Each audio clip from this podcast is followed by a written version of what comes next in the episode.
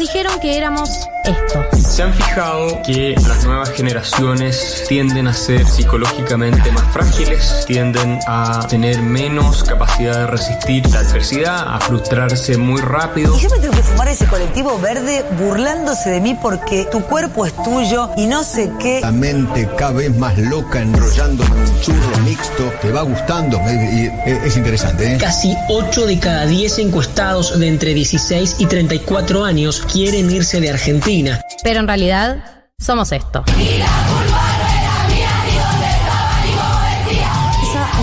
Sentimental que hemos recibido y que es constitutiva de nuestras maneras de responder afectivamente al mundo. Porque le doy un beso, me quiere matar a mí, la homofobia no se acepta en mi país. Miren, esto no es Twitter. Hay reglas, hay sanciones. Yo no pienso ser su víctima. No tengo problema en ser su enemiga y en demostrar insistentemente que para mí lo que le vienen a proponer a la sociedad está mal. Galia Moldavsky, Martín Slipsú y María del Mar Ramón escriben la agenda de la generación que vino a seguir conquistando derechos. Esto es 1990.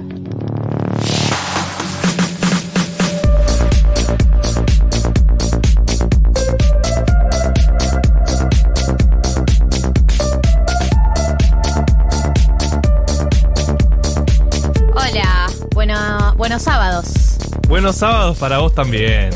¿Cómo va la gente? ¿Cómo va ese 26 de marzo? ¿Qué se hizo ayer? Arriba, arriba. ¿Hubo planes? ¿Hubo cositas? ¿En qué, ¿En qué estado nos están escuchando? Eso me gustaría saber. Tengo el celular de la radio por acá. ¿Puedo acceder? Porque Mm, ahí- me gustaría saber, una de mis prioridades es saber en qué condiciones nos están escuchando hoy. Porque las experiencias de viernes a la noche son muy diversas. Eh, yo ayer tuve vida. Ah, el ¿sí? viernes ¿Viviste? anoche. Pará, Eh, viviste muchas cosas. no, porque yo vi stories. Fui a la escaloneta, a ver a la escaloneta. Fui a la escaloneta, es un nuevo Fui a restaurante. jugar, digamos, sí.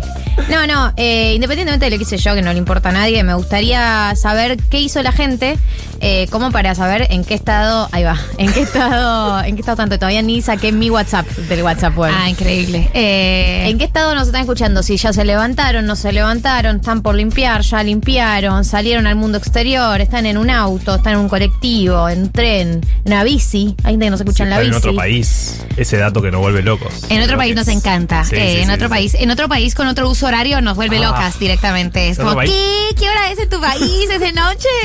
A mí lo que me vuelve hora- lo que me vuelve loca es que uso horario se escriba con H. Eso es No increíble. tiene ningún sentido. No, no tiene muchísimo ¿Por qué? sentido. Eh, estoy muy concentrada en conectar el WhatsApp web Sí. con el WhatsApp de la radio para saber qué es lo que nos dicen. Me parece Hoy debuta una columnista. ¿Cómo? Yo les dije que se venían cositas. Yo les dije que se venían cositas. Yo les avi- yo te avisé. No me prestaron atención. Y debuta no cualquier columnista eh, sobre no cualquier tema. Siento que estas son las, las two true passions de, de este programa. Totalmente. Eh, este programa le encanta hablar eh, de política, le encanta hablar de Sí. actualidad, le encanta hablar un poco de todo, la verdad es esa. Pero queríamos a alguien que estuviera más cerca, ¿no? Más cerca de, del run run, como se suele decir, como le solemos decir la gente Eh, que la sabe gente mucho de este tema. Eh, que esté cerca de la micro, que esté cerca de todo lo que nos interesa saber. Entonces, hoy va a debutar como columnista, si no me ahogo en el camino. Si te ahogas también igual, ¿eh? Si, no, si me ahogo, Sí. eh, van a seguir adelante con Sí, el sí, sí, programa. sí, tranqui, digamos. tranqui, tranqui, tranqui. Debuta como columnista la mismísima Gaby Pepe. La aplaudían. No llegó todavía. Pero seguro en este momento, cuando debe estar en su casa, no sé dónde debe estar, sintió mí como estar sintió un algo. para- para como acá. una energía mística, sintió eh, con ese aplauso. por ahí la conocen por Letra P, por ahí la conocen por su programa en Radio Provincia, por ahí la conocen por alguna de sus crónicas. Una persona que sabe mucho y está muy metida en eh, todo el mundo de la política de la rosca. Así que viene a traer un poco de eso, porque nos falta. Nos falta rosca, nos falta toda la micro, eh, nos falta un poco de, de análisis político. Y hoy viene Gaby, la van a conocer, van a poder hacer su propio diagnóstico, ¿no? De, de- de qué es lo que piensan de ella, de si les gusta y si no les gusta. Eh, porque a mí me importa mucho qué es lo que ustedes creen. No, esto no es igual un referéndum, ¿no? O sea, No, no, me- no. yo voy a leer lo que ustedes creen y después queremos. vamos a decir sin ustedes. Eh, pero pueden opinar igual. La- las vías están abiertas. Porque aparte semanitas complicadas. Semanitas complicadas eh, ¿En sobre las que sobre las que Gaby Pepe ha escrito las mejores crónicas, los mejores Sí, sí, sí, relatos, sí, sí, con los mejores datos de color eh, de Nosotros- toda la crónica política han sido los de Gaby Pepe. Eso, viene a traer datos de color, que es la verdadera adicción de 1990. Pero porque a partir de los datos de color es eh, que podemos deducir y saber bien cómo son las personas que gobiernan este país.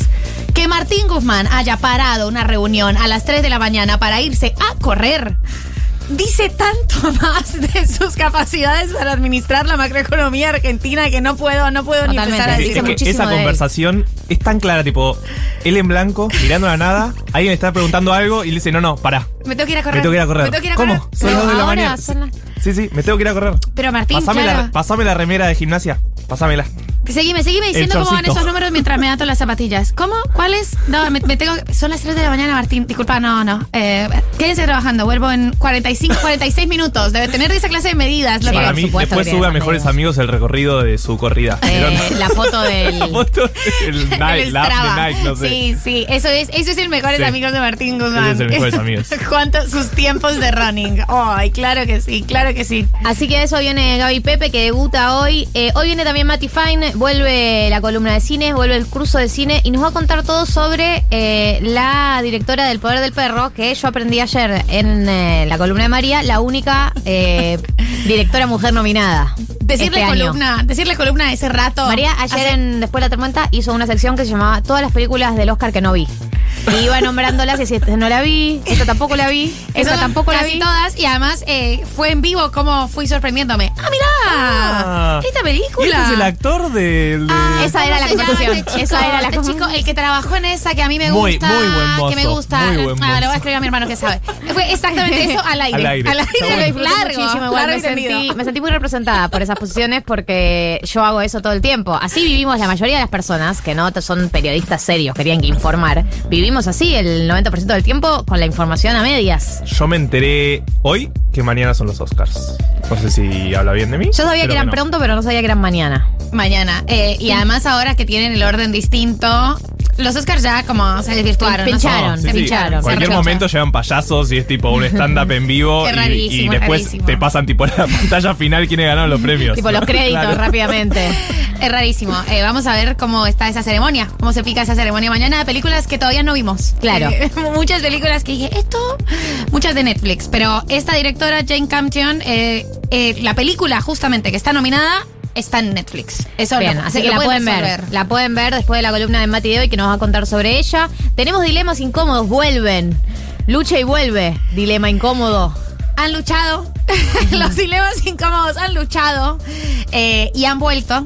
Mis dilemas incómodos. Quiero saber si están emocionadas y emocionados y contentos y contentas de, de este comeback. Hoy se viene, se vienen polemiquísimos. Hoy se vienen polemiquísimos. Si sos. Eh, el- la síntesis es, no cualquiera que no quiere relacionarse como vos está siendo irresponsable con vos. Se pica. Ok, Eh, me, me tengo- costó como seguir el hilo un poquito, pero Claro, tengo, sea, tengo, tengo unos, tengo unos, tengo unos bullets, tengo unos Ahí va. bullets, tengo algunos materiales preparados. Obviamente quiero saber qué piensan todas las personas que nos escuchan en 1990 eh, de este comeback. Vamos a, vamos a hacer algunas cosas distintas Eh, este año con los dilemas. María pidiendo que la gente festeje su retorno. Eso está Sí, pidiendo obvio. cariño. Digamos, es lo que queremos todos en Al algún 11, o 40, sea, a mí me 66, gustaría que 0, estuviera- 0, 0. A ver qué dice la gente. Me gustaría que estuvieran afuera de mi hotel en Paraguay, ¿sabes? Y no vi a nadie. no, no vi a nadie, no vi a nadie. Y yo vengo a este país. Con todo, Este con país todo de negros amor, y sucios. Con todo el amor Miren, que les tengo. Ustedes pobres, vengo acá a saludarlos y no vienen ni a visitarme a la Me puerta cambié. hotel. Ni a verme a la puerta del hotel. Estaba lloviendo, estaba lloviendo un poco, pero yo, yo merecía que esto pasara. Así que sí, me gustaría que me dijeran si están en Me gustaría que, claro, que, que, que esperen los dilemas en la puerta del hotel. Eh, Que esperen los dilemas. Y tenemos glosario financiero, por supuesto, porque estamos aprendiendo a no perder, a no perder poder adquisitivo, básicamente. A- De, de base, digamos, no perder poder adquisitivo y de ahí en adelante todas las opciones que hay. Me gustaría que le enseñaras al país, quizás, Sí, sí, ¿no? sí. O sea, para poder Le voy, ir. le voy a pasar el- los recortes a Alberto. Eh, nada, para que vaya pensando, ¿no? Cómo podemos invertir. Eh, hoy vamos a tener recomendaciones para empezar a invertir. Ya Me la encanta. semana pasada, hace dos semanas, hablamos de red flags. Eh, Claro, para que no te eran- estafen. Esos eran los no, hoy vienen los, Los sí. sí. Los sí. Por la positiva, Por la digamos. positiva, porque el cambio se hace por la positiva, ¿saben? Está muy bien lo que estás diciendo. Has inspirado Gracias. a una generación, has inspirado a la gente que nos está escuchando. Eh, ¿Quiénes nos están escuchando y en qué condiciones? Por ejemplo, Agustina nos escucha en el gimnasio haciendo piernas y cola. Asumo que debe estar haciendo las famosas sentadillas, ¿no? Sí, O- puede ser. O, eh, o, no sé qué. o- o la que, estás, eh, ubicás medio en cuatro y tenés que hacer con la piernita para atrás. Levantás una piernita, sube y baja Sí, una piernita. Esa siento que muy de cola. Patada, ¿o no? patada. Esa para mí es re de cola, patada, patada, de Patada de caballo. Patada de glúteo. Siento que se llama Nos así. está escuchando un personal trainer. Nicolás dice que, bueno, Nicolás dice que no hay- desde que no hay educación sentimental no limpia más los sábados. Bueno, por ahí el problema lo tenías vos que no querías limpiar. No, Bueno, la culpa no la tiene la educación sentimental. Se picó, Nicolás. Y bueno, porque proyectan la culpa una sección. Imagínate si la educación sentimental va a tener la culpa de que Nicolás no quiera limpiar su casa. Bueno, tal vez sí, no sabes. Tal vez la educación sentimental es culpable de muchas cosas, no Sí, sabemos. Es culpable de la inflación en este país. Eh, acá nos dicen lo único que hice fue regar como una buena señora. Rocío dice que está limpiando y más tarde va a ver a Zoe Botuso. Que es un buen plan. Buen plan. Lucas está en la casa de su pareja haciendo un matambre a la pizza al horno. Ah, ¿Qué nos manda? Pará, y sigue, eh, porque está nublado y encima los vecinos están escuchando a todo volumen a, Neo- a Leo Matioli y similares. Qué bien. Qué hermoso, qué sábado tan lindo Yo que si me invitás, yo me paro y me voy este pasa- programa. pasa porque dirección. Tu plan es superador. Dirección por privado. Acá nos escuchan desde Holanda, abrazada el solcito y la primavera que va queriendo. Son las 18.08, claro. Hay gente que nos escucha eh, no solo en otro país, sino como en otro contexto de la vida. Otro 18.08 plan. estás bajando el sábado, ya está terminando tu sábado. Claro, hay gente que está en la camita en ese instante. Pero mira qué lindo el árbol. Mandó una foto de un arbolito muy hermoso. Eh, no sé ni cómo se llama. No sé ni cómo se llama. Eh, acá dicen, escuchándoles y comiendo Solari en el, bar- el barrio chino. Qué rico. Me gusta el barrio chino poder entrar a un supermercado y comprar un sushi. La otra vez tuve ese plan de ir a supermercados en el barrio chino. Es un planazo. Te compras panco. Creo que no compré nada, solo compré un bowl, porque se me había reto, pero ver todas esas especies, especias.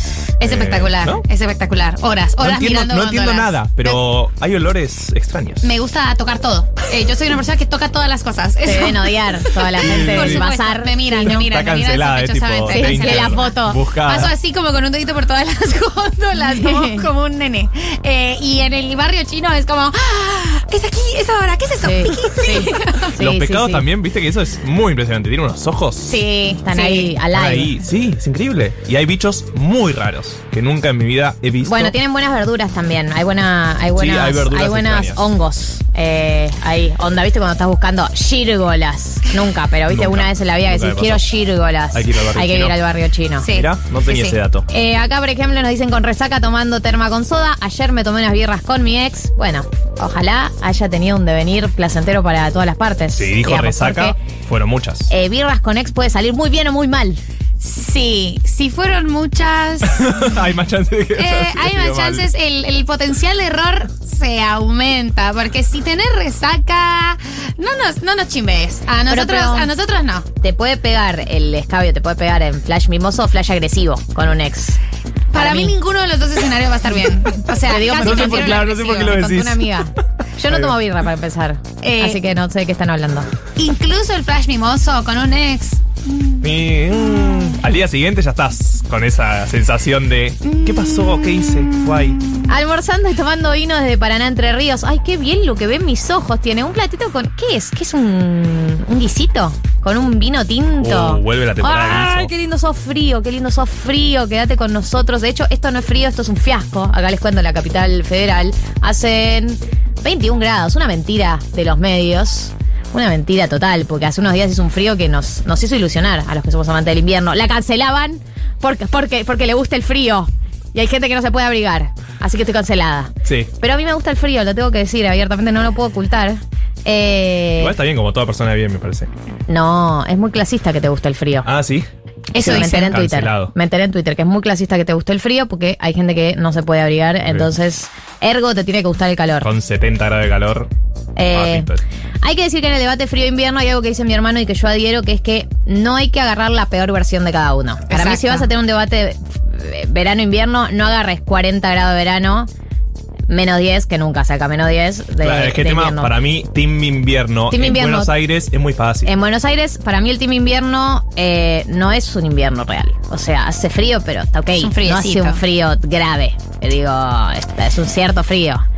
Ahora que te estás levantando temprano en la semana igual. ¿no Yo me levanto. Sí, lo sufro, pero nada, eh, nada, no, no es tan grave. ¿No? La cuestión, eh, la cuestión real eh, es la humedad, chicos y chicas. Sí. Eh, Sí, la es verdad, el debate que- el, el- el debate que nos estamos perdiendo es el de la humedad. Nunca nadie lo dijo. Nunca nadie lo dijo, nunca nadie dijo lo que mata es la humedad. Sí. No, uh, se me ocurrió recién. Eh, Buena frase. Pero hay algo, yo a mí me gustan los dos, yo los quiero a los dos. me gustaría No servís el así. frío, pero con las horas de luz No es así el juego. verano. No es así el juego. O sea, O sea, que no a es- las 9 de la noche haga sol y que No estemos a 15 grados. No es ese el Bye. juego. es como la gente que le dice, ¿qué preferís? Eh, ¿Que te corten un brazo o que te corten una pierna? No, que me corten una pierna porque después me pongo una pierna nueva. No.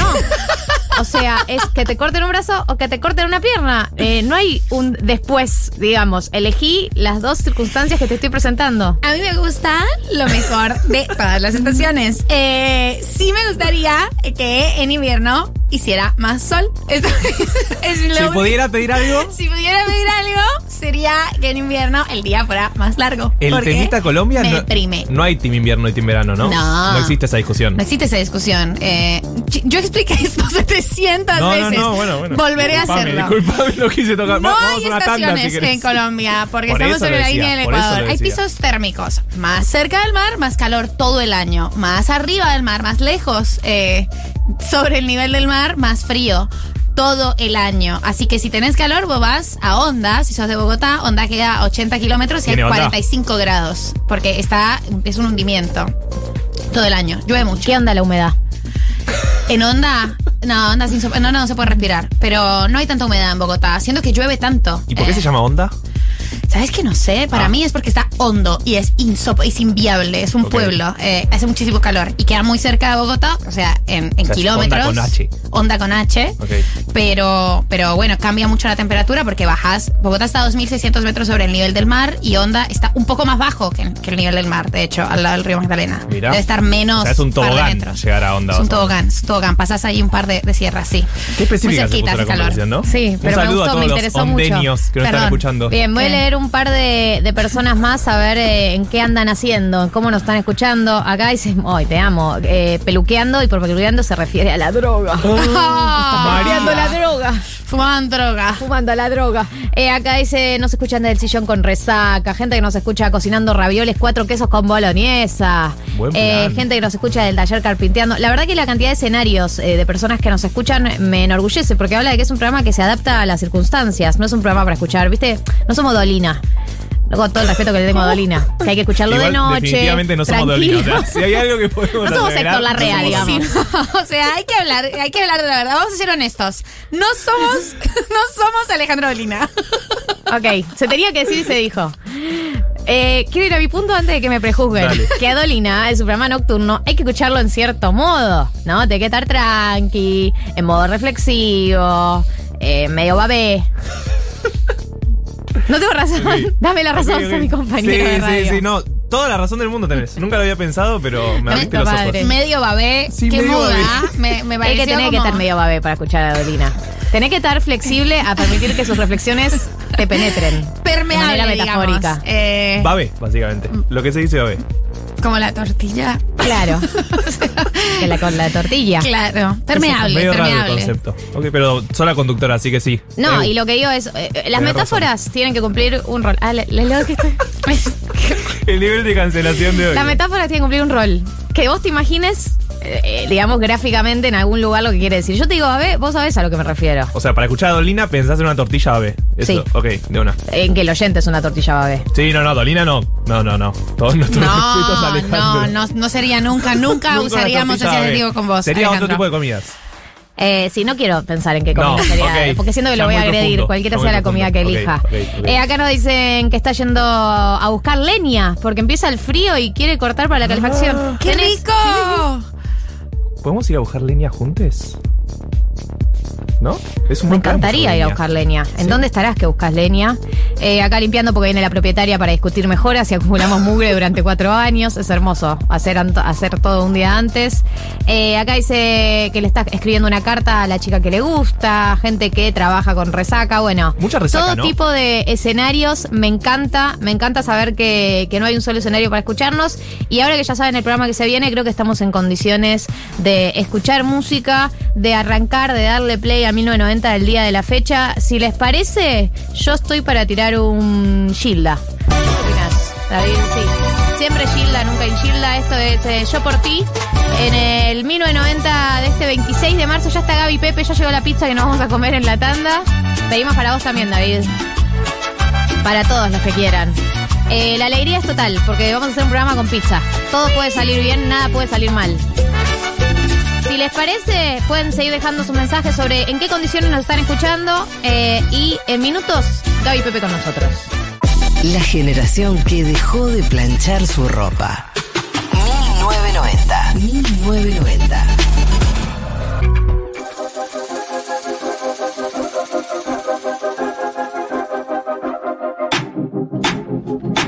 14 y 33 en la República Argentina y ahora sí, eh, me encanta que este año tengamos cosas nuevas, novedades y cositas de las que charlar.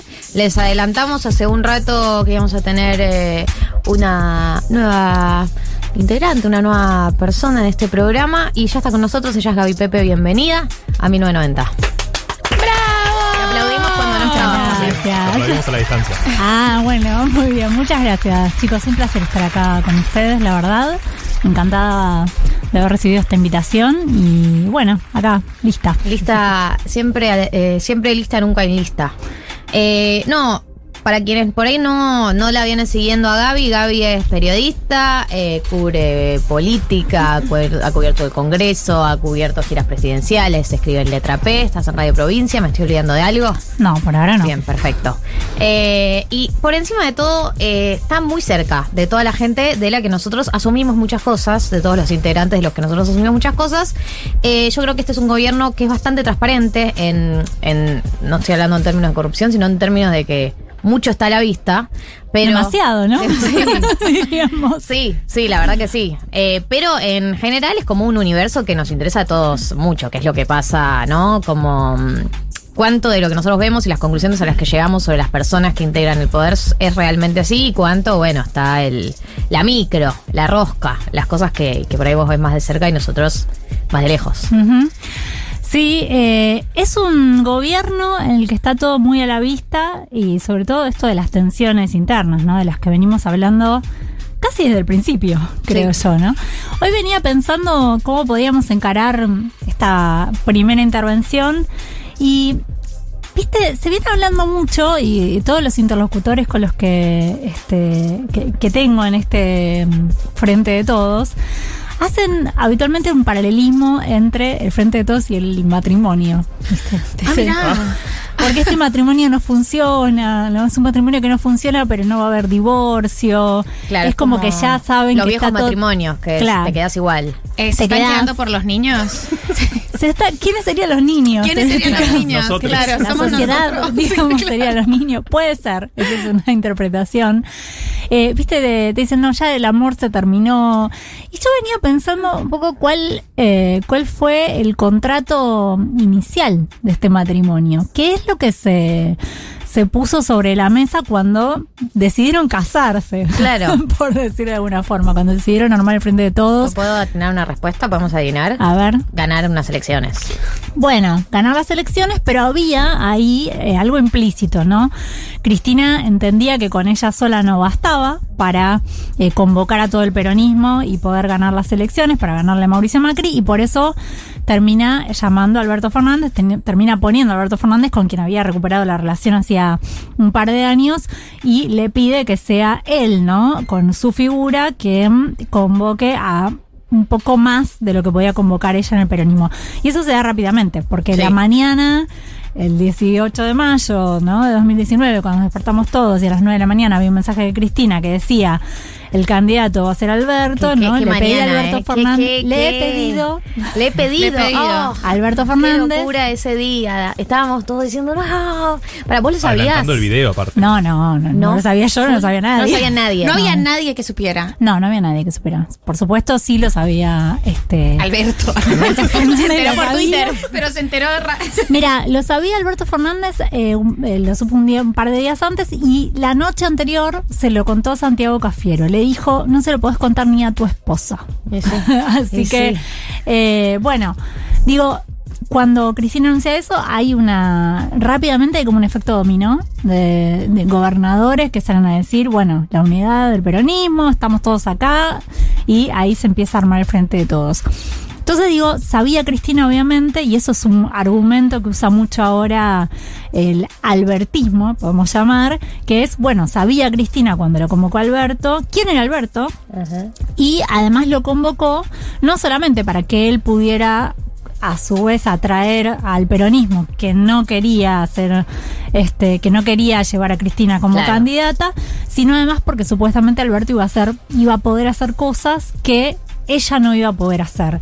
Entre otras cosas estaba por ejemplo que el acuerdo con el Fondo Monetario Internacional que obviamente había que hacer no este, el otro día hablando con un ex ministro eh, del gobierno de Cristina, me decía, en 2008, cuando fue el, el conflicto con el campo, y eso es uno de los motivos, ¿no? Que, que genera la, la salida de Alberto Fernández como jefe de gabinete de Cristina.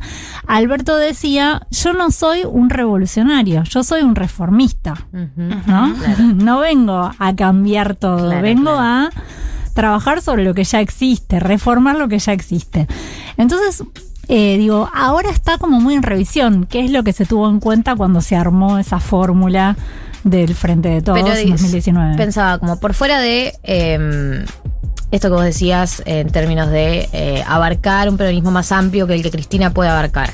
Eh, más allá de eso, no había un plan de gobierno, digamos, eh, de qué tipo de gobierno vamos a construir. Sí, bueno, tenemos en cuenta que somos un gobierno peronista y hay algunas bases y condiciones del peronismo, pero por fuera de, supongo, lo que era ese acuerdo macro, no, no había una, una, una letra chica de qué tipo de gobierno iban a construir. Bueno, ahí viene como la segunda parte, ¿no? Entonces, por un lado, digo, es para qué lo llama eh, Cristina Alberto. Por otro lado, ¿qué esperaba Cristina Alberto? Y ahí viene eh, la parte en la que eh, eh, los dirigentes más cercanos a Cristina te dicen esperaban que hiciera una mejor gestión porque tenía en la cabeza al Alberto jefe de gabinete. Claro. Por supuesto, tenía en la cabeza al Alberto jefe de gabinete, jefe de gabinete de Néstor Kirchner. Sí, claro, digamos, que no, es lo mismo. Que no es jefe lo de gabinete que Exactamente. Eh, eh, eso sí me lo dijo, me lo dijeron varios dirigentes, incluso varios eh, kirchneristas que supieron ser muy cristinistas y que ahora están del lado de Alberto, que sí esperaban eh, de pronto que la gestión fuera mejor porque entendían, digo, tenían como en la memoria ese, ese recuerdo de Alberto, jefe de gabinete de Néstor y de Cristina. Ahora también es cierto que eh, Alberto Fernández encontró condiciones distintas a las Sí. que tenían en aquel entonces eh, y que también, y esta es respuesta de Alberto Fernández, bueno, me agarró la pandemia, ¿no? Digo, que Sí, es algo obvio. que le pasó a todo el mundo y que generó crisis en todos los gobiernos del mundo. Entonces, digo, yo entiendo que tampoco el gobierno tuvo tiempo de, de nada, porque a los tres meses, ¿no? De Sí, sí, asumir, sí.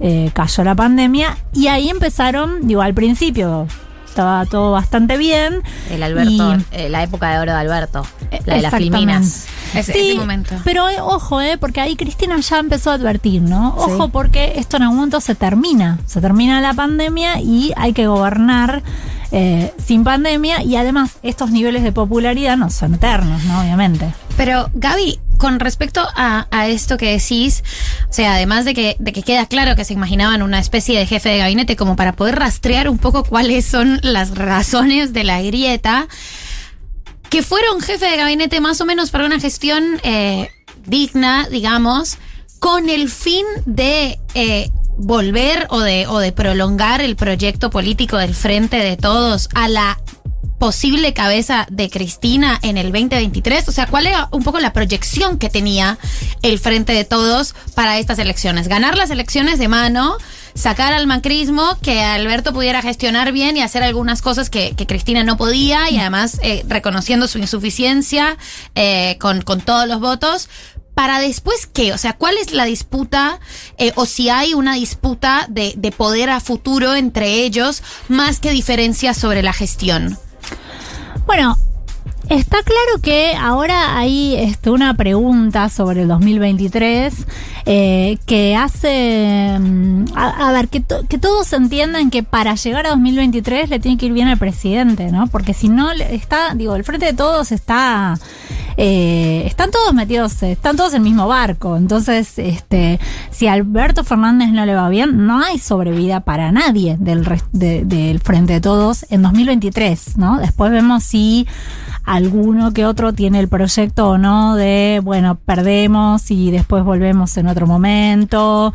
Eh, algo que Qué loco, está pasando. a, qué loco pensar a, a ese plazo, ¿no? Digamos, pensar en esos plazos eh, con la Argentina Hay que algunos. tenemos, con la Argentina que tenemos, digo, porque por ahí otro tipo de país más predecible. ¿no? Se puede pensar en esos términos, pero con la Argentina que tenemos, cuatro años, te cambia el mundo, el mundo en el que, ya ni siquiera es la Argentina, ¿no? Digo, el mundo en el que vivimos cuatro años te cambia el escenario completamente. Bueno, sí, tuvimos, digo, está el ejemplo claro de- del gobierno de Mauricio Macri. Exacto, por eso Entonces, digo. eh, digo, ya a nadie se le cruza. hay- hay alguno por, por ahí que anda pensando, ¿no? Como, bueno, si perdemos, bueno, nos reorganizamos para volver después. eh, pero creo todos entienden que no hay 2023 si Alberto Fernández no le va bien en esta gestión. Sí, hay algunos que empiezan a pensar en, bueno, que Alberto Fernández termine bien el gobierno y que pueda decir, por ejemplo, bueno, eh, fui un presidente de transición, me tocó gobernar en un tiempo muy complicado. Ah, me el tocó discurso armado. La pandemia, mira cómo te digo. Eh, me tocó la pandemia, me tocó eh, cerrar con los acreedores privados, cerré con los acreedores privados, cerré con el Fondo Monetario Internacional. Y bueno, ya está. Ahora es el tiempo de las nuevas generaciones. Digo, hay gente, hay dirigentes que están pensando en eso. Para que venga quien después en 2023, bueno, digo, empiezan a asomar, ¿no? Algunos candidatos, pero todavía falta mucho, me parece. Eh, perdón, sí, ahí te dejo, Marto. Que está bueno que la gente, eh, porque ya llegaron algunos mensajes sobre cómo, cómo qué balance, cómo ve la gente, ¿no? A dos años, hashtag la gente. Cómo ven los oyentes, por lo menos, de este programa, a dos años, eh, lo que pasó, expectativa, realidad, ¿no? Acá decía eh, una oyente de oyenta, yo no encuentro tanta conflictividad en las ideas. Para mí, al final, la mayor complejidad se encuentra en los intereses de los distintos grupos. El peronismo tiene que recuperar una única conducción, el bicomando no va. Yo también festejé la fórmula, pero a la luz de los ojos de todos no lo veo posible. Eh, Marto, si querés seguir vos y después yo tengo una pregunta también. No, es que pensaba, vos marcaba recién 2023, ¿no? Como claramente el objetivo de, de todas las coaliciones. Eh, pero si quieren pensar en 2023 y para el 2023 Alberto le tiene que ir bien, o en todo caso Alberto tiene que delegar en su momento, no se puede romper, ¿o sí? No, no, creo que está claro, digo, que todos están, que todos coinciden en no hay, no hay sobrevida si el frente de todos se rompe para nadie, digo, ni para Alberto, ni para Cristina, ni para Massa, eso está claro. Me quedé pensando lo que decías de la conducción, digo, ese es un tema muy complejo porque lógicamente el peronismo es un movimiento súper vertical, Sí, sí entonces eh, esperaba también, eh, hay un sector que esperaba también la conducción de presidente. Alberto Fernández no es un conductor político en, eh, de la manera que el peronismo lo conoce tradicionalmente. Sí, totalmente. Digo, hay incluso un reclamo de lo que sería la mesa chica de Alberto Fernández, más. que es conducí, llamanos, decímonos qué hacemos. Bueno, esto viene sucediendo desde el principio y en, en principio era para tratar de no este, dañar el equilibrio con Cristina, la convivencia y todo, pero está claro que no es la personalidad del presidente eh, No. esa, ¿no? Entonces tiene, no como tiene esta- otra forma. Esta posición de no querer entrar en conflicto todo el tiempo, eh, ¿no? De, Viste como la frase que dijo esta semana, no voy a hacer nada para que se rompa, como, como cierta pasividad. No sé si pasividad, pero como esto que algunos lo podrían ver como una eh, virtud de hablo con todos, la cosa medio colectiva, la cosa medio dialoguista, que en algún punto eh, tenés que poder romper, porque no vas a poder eh, dialogar con todos siempre. Eh, va, o por lo menos es la sensación que me da a mí. Es un poco lo que le reclaman, ¿no? Bueno, ¿con quién hay que pelearse? Definamos con quién nos peleamos, vamos y nos peleamos. ¿no? peleémonos, claro, pelear como con en su momento, claro, como en su momento, este Néstor Kirchner, digo, eh, condujo para sacar de eh, sacar la hegemonía del dualismo, que tenía el dualismo, digo, se decía que no se podía terminar con el dualismo en la provincia de Buenos Aires. Bueno, sí, se terminó, ¿no? Eh, bueno, ¿cómo? Bueno, con una decisión política. Es un poco lo que le, le vienen reclamando a Alberto Fernández, que ni siquiera es hay que pelearse con Cristina o hay que romper con Cristina. También el cristinismo le pide peleémonos con alguien, Sí, elegí, con la sociedad elegí rural. tus con- batallas, obvio, exactamente. por supuesto, por Exacto. supuesto, elegí tus batallas. To- to- Todos los presidentes tuvieron sus batallas. eh, y hay algo de esas batallas que marca la identidad de una gestión, ¿no? Es como las cosas que recordamos después también. Pensaba sobre lo que vos decías de todos son conscientes de que si se rompe el frente no hay futuro. O sea, realmente son conscientes porque no da la sensación. Porque, a ver, una cosa es decir. Eh, no vamos a romper, pero también para un votante ver este frente de todos eh, tan conflictivo con tantas internas tampoco es una una recontra atra- atractivo, digamos, para votar. No pienso por ahí en el núcleo duro, pienso en el, el famoso 30% que se mueve. Digo, los votos que consiguió Alberto por fuera, que por ahí era gente eh, que, que era más maleable, que no estaba convencido. Digo, tampoco ver a cielo abierto todas estas internas y estos conflictos los vuelve una recontraposición para el 2023, una recontra alternativa para el 2023. Sí, absolutamente. Me parece que ahí está la apuesta de eh, por la gestión, ¿no? Decir, bueno, ¿se puede o no se puede en este tiempo que le queda de gestión a Alberto Fernández mejorarle la vida a la gente, que es básicamente lo que vos prometiste en el contrato electoral de 2019, ¿no? Eh, le prometiste a la sociedad que iba a vivir mejor.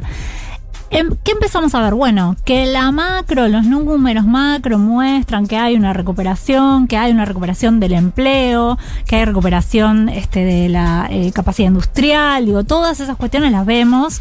Lo que está claro que hay un problema serio, muy serio con la inflación, Sí, con los salarios. los salarios. Está claro que eh, no, tenés que hacer algo para que se recupere el poder adquisitivo de los trabajadores y las trabajadoras.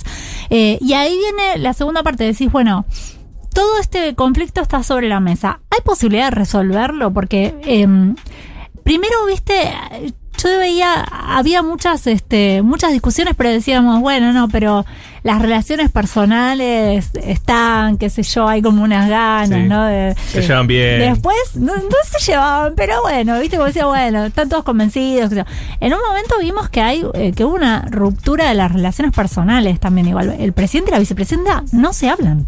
Sí, sí, el, el- si el presidente, la, la, porta- la portavoz diciendo no le responde a No, WhatsApp. no le, no le contesta. Exacto. Entonces digo, hay posibilidad de recomponer. Entonces, la respuesta en general es, bueno, eso se arregla, ¿no? Porque digo, Alberto y Cristina nos hablaron durante un montón de años y después se arreglaron. Eh, Eso se puede arreglar. El problema es, hay una discusión que es muy de fondo, que tiene que ver con la política económica, Sí. con el rumbo económico. Entonces, ¿eso se arregla o no se arregla? Y hay posibilidades de recomponer cuando fuiste tan lejos mostrando las diferencias públicamente. Gaby, eh, post 24 de marzo, que, que ya que se, que fueron las declaraciones públicas eh, que, medios estaban esperando de Máximo eh, y del Cuervo Larroque, muy como de alineados aparentemente con la, perspectiva cristinista.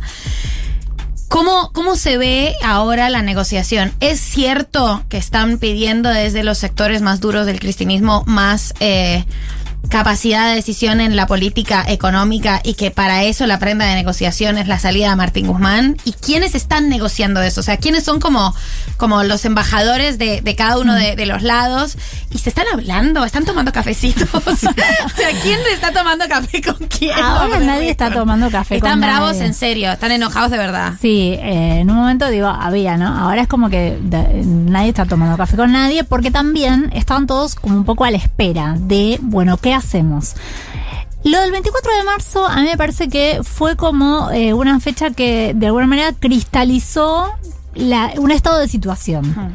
Y también puso sobre la mesa quién está de cada lado y qué volumen tiene cada uno, ¿no? Digo, lo que hizo el cristinismo el 24 de marzo fue mostrar eh, este volumen territorial que tiene, muy importante. Digo, la marcha de la cámpora fue muy masiva, movilizó la cámpora eh, eh, especialmente ¿no? a toda la cámpora de todo el país, había más o menos 50.000 personas. Después, además, se encargaron también de convocar a los intendentes de la provincia de Buenos Aires, de la primera y de la tercera secciones electorales, que son lógicamente las más populosas.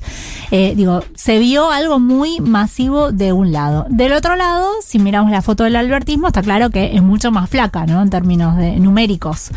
Eh, entonces, bueno, ahora está como todo sobre la mesa y en función de esto podría llegar a ser que este haya sido como el pico para empezar a negociar. ¿Qué hay que negociar o qué se quiere negociar? Bueno, ya hace bastante tiempo que venía planteando el sector más ligado a Cristina que querían de alguna manera eh, tener más poder, eh, digo, que el presidente convocara a una mesa política para poder tener más influencia en la toma de decisiones. Entiende el sector más ligado a Cristina que eh, la vicepresidenta no tuvo lugar en la mesa de decisiones del gobierno, que el, el gabinete en su momento lo armó el presidente eh, como quiso, que si bien está repartido, la mayoría del gabinete responde al presidente. Y lo que quiere es poder eh, tener más influencia en la toma de decisiones en las políticas públicas. La, la prenda de negociaciones Guzmán, bueno, ahí hay un conflicto, porque ¿qué es lo que dice el presidente?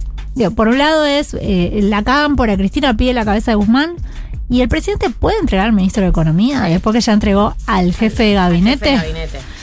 Digo, eh, o hay quienes dicen, bueno, si el presidente entrega al ministro de Economía es como el fin del gobierno de Alberto Fernández. Claro. O se Ya le dicen que es puede un títere ahora. o se puede sostener al, al ministro de Economía eh, y, y- y de todas formas, digo, reorientar algunas políticas. ¿Qué se puede hacer hasta- también en el marco de un corset que ya Eso tenés? de que, que es el acuerdo del FMI. Digo, Exactamente. ¿hasta qué punto se puede torcer esa política económica? Exactamente.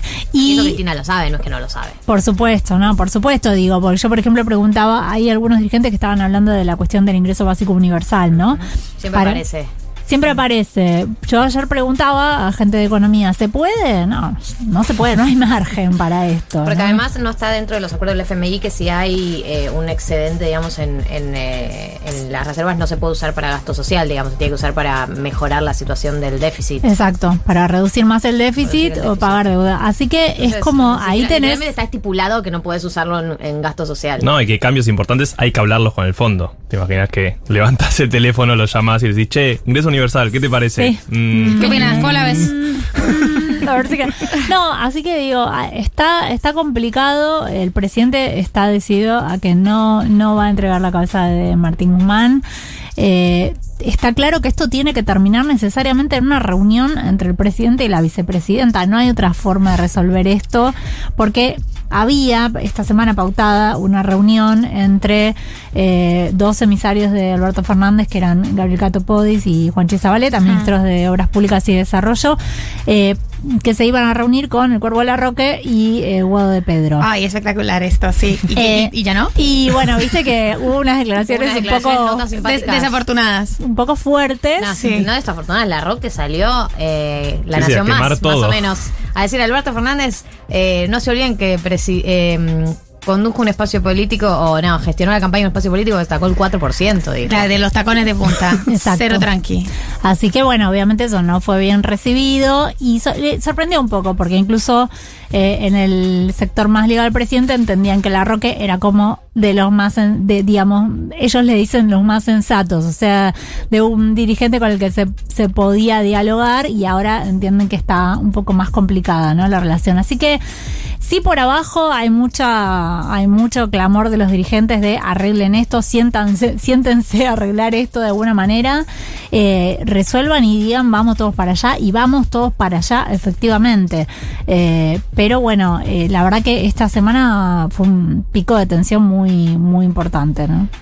Gaby, eh, gracias por venir hoy. Eh, Gabriela Pepe es la persona que están escuchando, se va a incorporar una vez al mes a este programa eh, y vamos a charlar estas cosas, básicamente. Nada más optimista, digamos, ¿no? No escenario mucho más optimista. Espero traerles mejores noticias. la Sí, no es tu culpa, no es tu culpa, sos, sos la mensajera. No maten al mensajero. Solo la mensajera. No maten al mensajero. Bienvenida Gaby Pepe a 1990 y un placer tenerte. Muchas gracias, un placer para mí también. Vamos con Julieta Venegas, ¿les parece?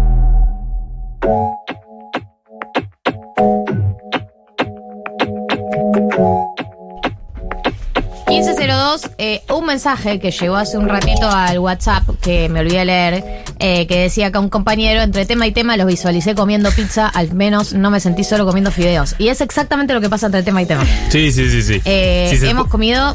si eh, se pudieron leer la radio, No, no, no, no. O sea, es tan fuerte el olor que quizás se pueda, ¿eh? O sea, no, yo no descartaría que la gente esté sintiendo este olor a ajo Eh, eh, de sí. repente, invadiendo Eh, sus casas. Eh, hemos abierto las ventanas porque la situación del ajo eh, ha contaminado todo este estudio. no, la vergüenza con Gaby, que la conocimos. Eh, yo quiero decirle a la gente, ¿le puedo confesar lo que me pasó? No, no, estás. Eh, ¿Podés hacer el programa? ¿Estás segura?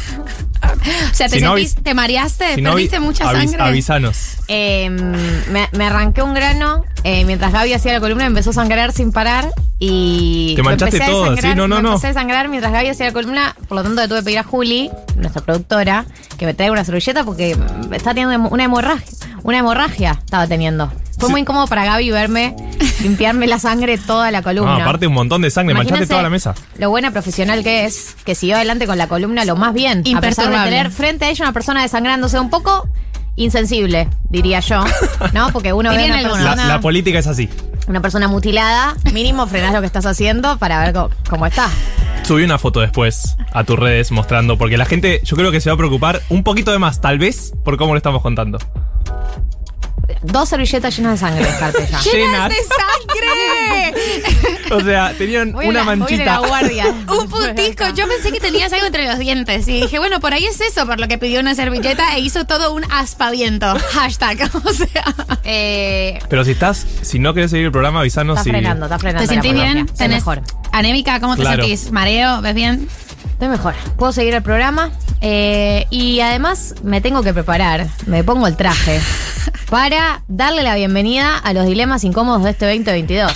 ¡Bravo! Dilemas. Se aplaudía sola. Dilemas. Di- Fue triste.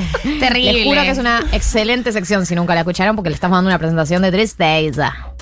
Sí, eh, no está siendo la mejor presentación la que están haciendo. Bueno, encárgate vos, Mechis, dale para adelante sin miedo. Procedo. Procedo. Eh, Proceda. con los dilemas. Este año vamos a hacer un poco un popurrí. No siempre van a tener el mismo formato, pero hoy eh, estamos vintage. Hoy vienen full classics. Full classics como unas zapatillas blancas, eh, classics que no pasan de moda.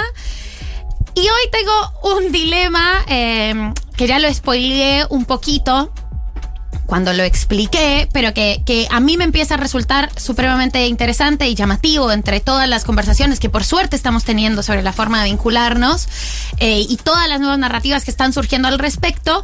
Hay una de esas, como que, que es una, una forma de, de- de extrema categorización de esas posibilidades de vínculo y hay todo un universo que surge a partir de eh, la definición de irresponsable afectivo, que, que siempre es muy poco clara y yo creo que es excesivamente borrosa la, la irresponsabilidad o la Claro, responsabilidad el afectiva. concepto de responsabilidad afectiva, eh, hashtag es complejo. Es complejo, nadie entiende bien, sos un irresponsable afectivo, no entiendo, pero ¿qué? ¿Cuál es? ¿Cómo es? ¿Cómo funciona?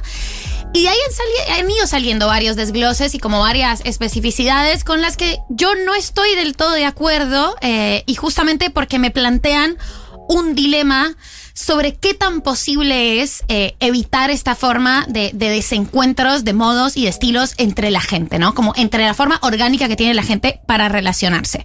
Y en eso yo te mandé a vos hace un tiempo... eh, se, pues, ventilaba.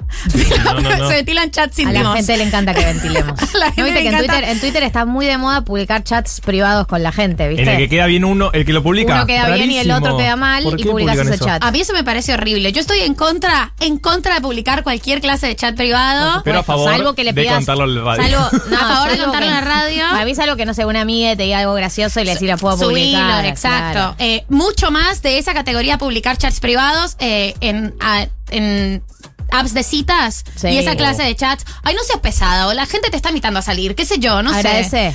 La única parte en la que estoy de acuerdo es como ciertas formas de escrache anónimo, eh, como de, de reivindicarte públicamente de lo que me dijo esta persona sin exponer a esa persona. No, eso de base. Eso de base. Salvo que sea un scratch, que vos te, te- tu objetivo sea el scratch El con nombre y apellido, eh, que es publicar un chat de base, tapás el nombre. Sí, de base, tapás el absolutamente. nombre.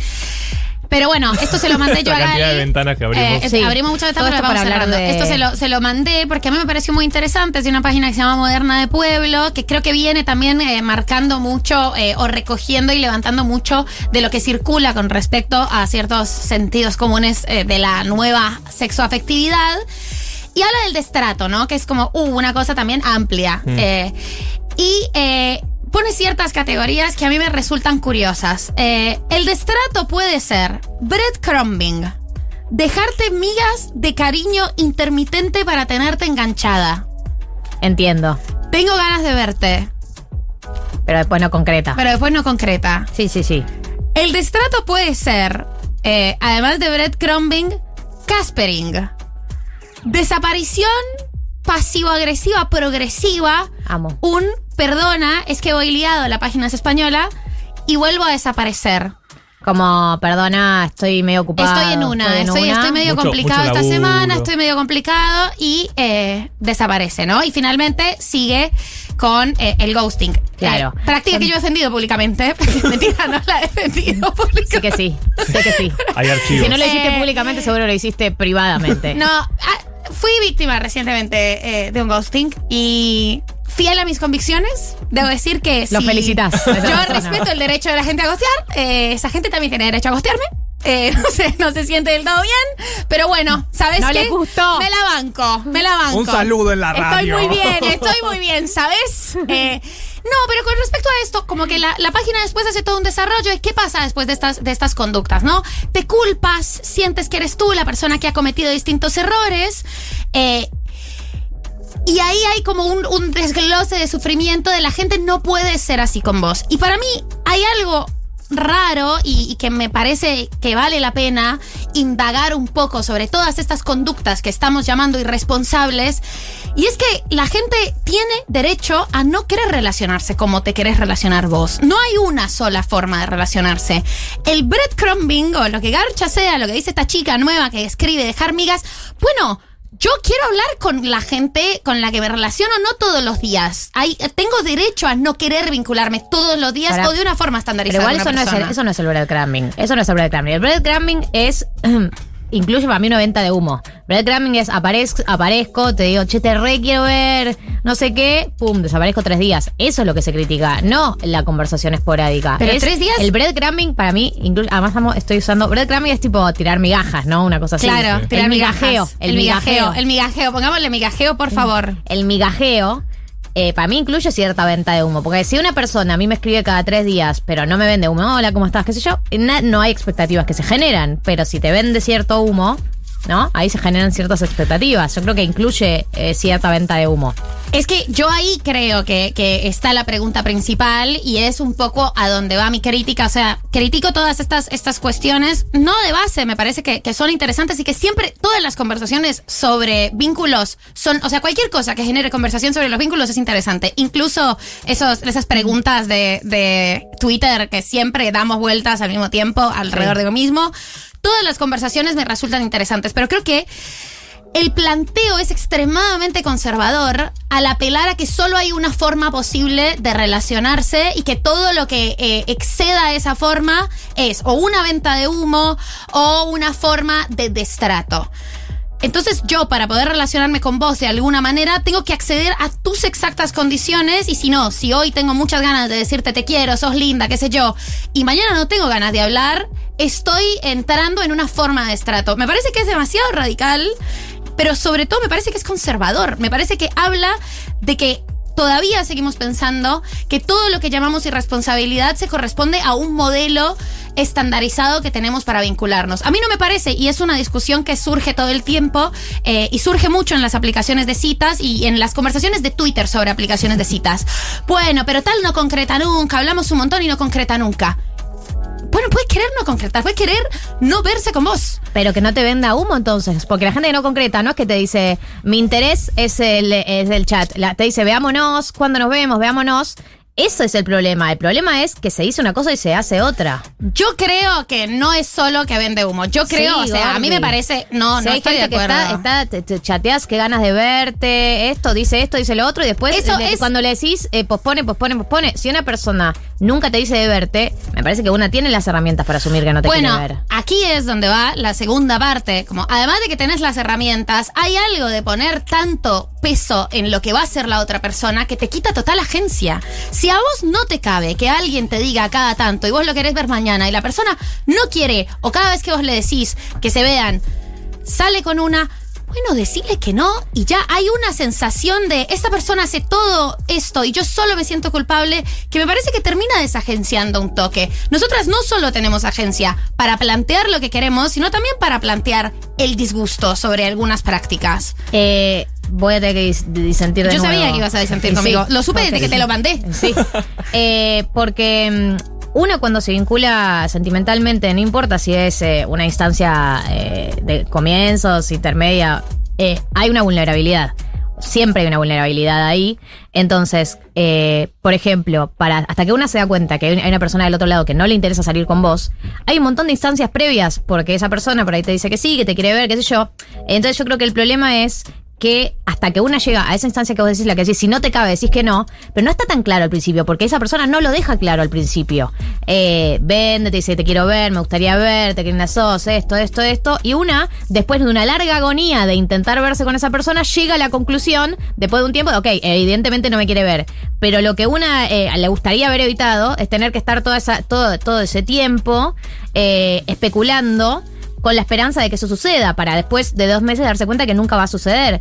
Eh, entonces yo siento que esa capacidad de agencia a la que vos hablás, eh, muchas veces no es que no la tenemos porque somos esto- depositamos todo en el otro, sino porque vincularse desde un punto sexoafectivo implica una vulnerabilidad que no tiene que ver solo con el amor, sino también con la autoestima, con sentirse deseado, con sentirse bello, con sentirse con un montón de cosas que te pone en un lugar re vulnerable. Sí, pero que yo no es tan creo que- fácil ahí decir, bueno, listo, chau. No, esa vulnerabilidad no la vas a salvar eh, a partir de pensar que las relaciones sean más estériles. No creo, y aquí es una de mis hipótesis, como retomando un poco eh, lo que hablamos en su momento con Vircano.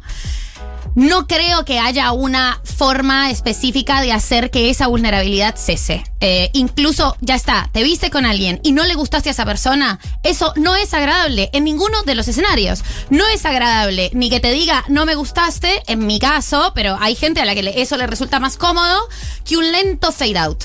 Y para mí, todas estas... eh, políticas o todas estas formas de categorización que terminan siendo un poco morales, porque entonces la persona que dice, che, yo no le quiero decir a esta persona que no me gustó, voy a preferir eh, hacer un lento fade out porque para mí es un poco mejor, para, eh, porque es lo que a mí me gustaría, termina siendo una mala persona o teniendo una mala manera con algo que finalmente es choto, pero es algo que implica vincularse y es, uno, sentirse vulnerable, como decís vos, y dos, que eso tenga un, un- un una decidida cuota de cierto resquemor y de, y de desencuentro.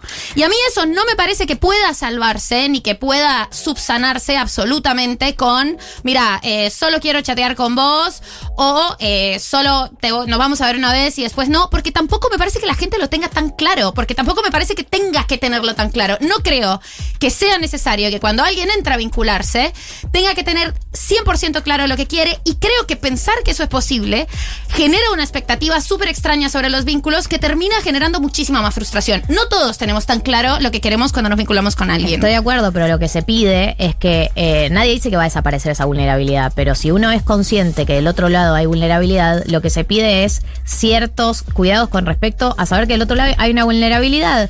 Y eso no significa que la persona te diga no me gustas. Nadie está pidiendo eso. Nadie dentro del mundo de la responsabilidad afectiva pide, o algunas personas lo pedirán, pero no me parece que sea el pedido mayoritario que digan no, no me gustas en vez del fade out. A veces simplemente, che, ¿estás para salir? No, no estoy para salir. En fin, no es tan complicado, digo, decir que, que no. Eh, cuando Me no parece que vos lo estás simplificando un montón No, en no estoy está para salir. No, ahora no, pero tampoco la gente está tan clara sobre su deseo. Pero, no, ahora no, porque oh, no, esta semana no estoy. Es tan complicado decir eso. Nadie está diciendo que no sea, pero el problema que están describiendo no es ese tampoco. No, ¿cuál es? Es un fading away eh, de sus de sus palabras, de las palabras de moderna de pueblo.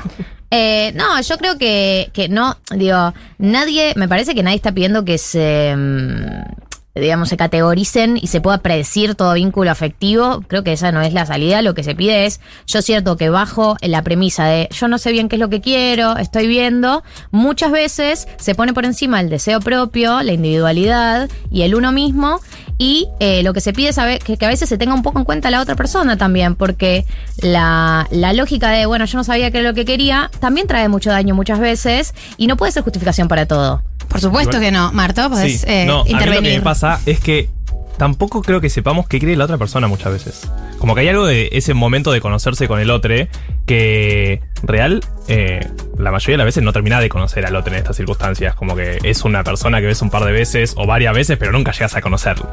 Eh, del todo. No sé si alguna vez llegas a conocer, pero se entiende lo que voy, ¿no? Como tampoco sabes qué es lo que quiere el otro. Entonces terminás poniendo en una situación de no solo no sé muy bien qué quiero yo, pero menos sé qué querés vos. Entonces terminás piloteando la situación como podés. Y ese como poder pensar que el otro te está cagando o es una mala persona.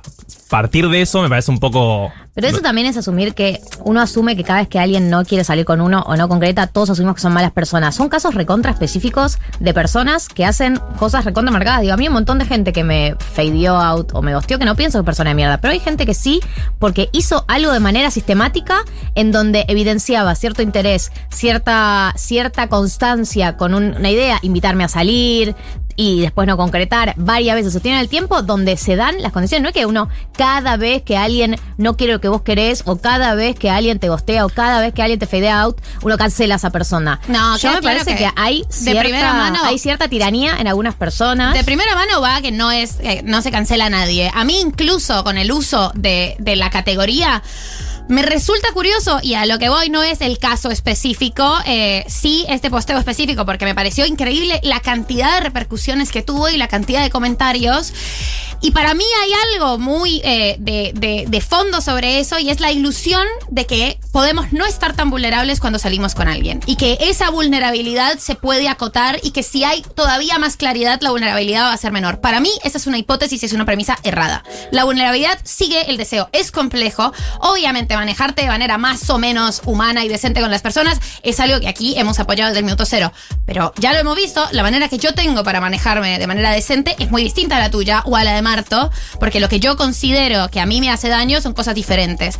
Si eso lo trasladamos a vínculos en los que no está tampoco tan acostumbrado eh, la, la hiperverbalización, porque tampoco hay confianza y hay tanto cariño, todo lo que puede salir mal es infinito y muy pocas cosas van a hacerte sentir mejor si alguien te gustó y vos no le gustaste a esa persona. no creo que ninguna de esas cosas eh, pueda salvaguardarse con el no me hagas, no me escribas cada tanto y después dejes de escribirme o no, como esta forma de categorización en la que también se sugiere que solo hay una forma de vincularse. Y creo que eso genera una idea conservadora y además una expectativa irreal de que vincularse no genera vulnerabilidad o no te expone y que no duele. Y Yo no duele estoy un todo lo contrario, yo estoy diciendo que vincularse genera vulnerabilidad y Lo bajo dijiste esa vos. premisa, bajo esa premisa, es que, es que se le pide al mundo que lo tenga presente. Yo creo que eso, que me parece que bajo la idea de eh, no hay una sola manera de vincularse, eh, que muchas personas lo puedan aplicar de manera responsable.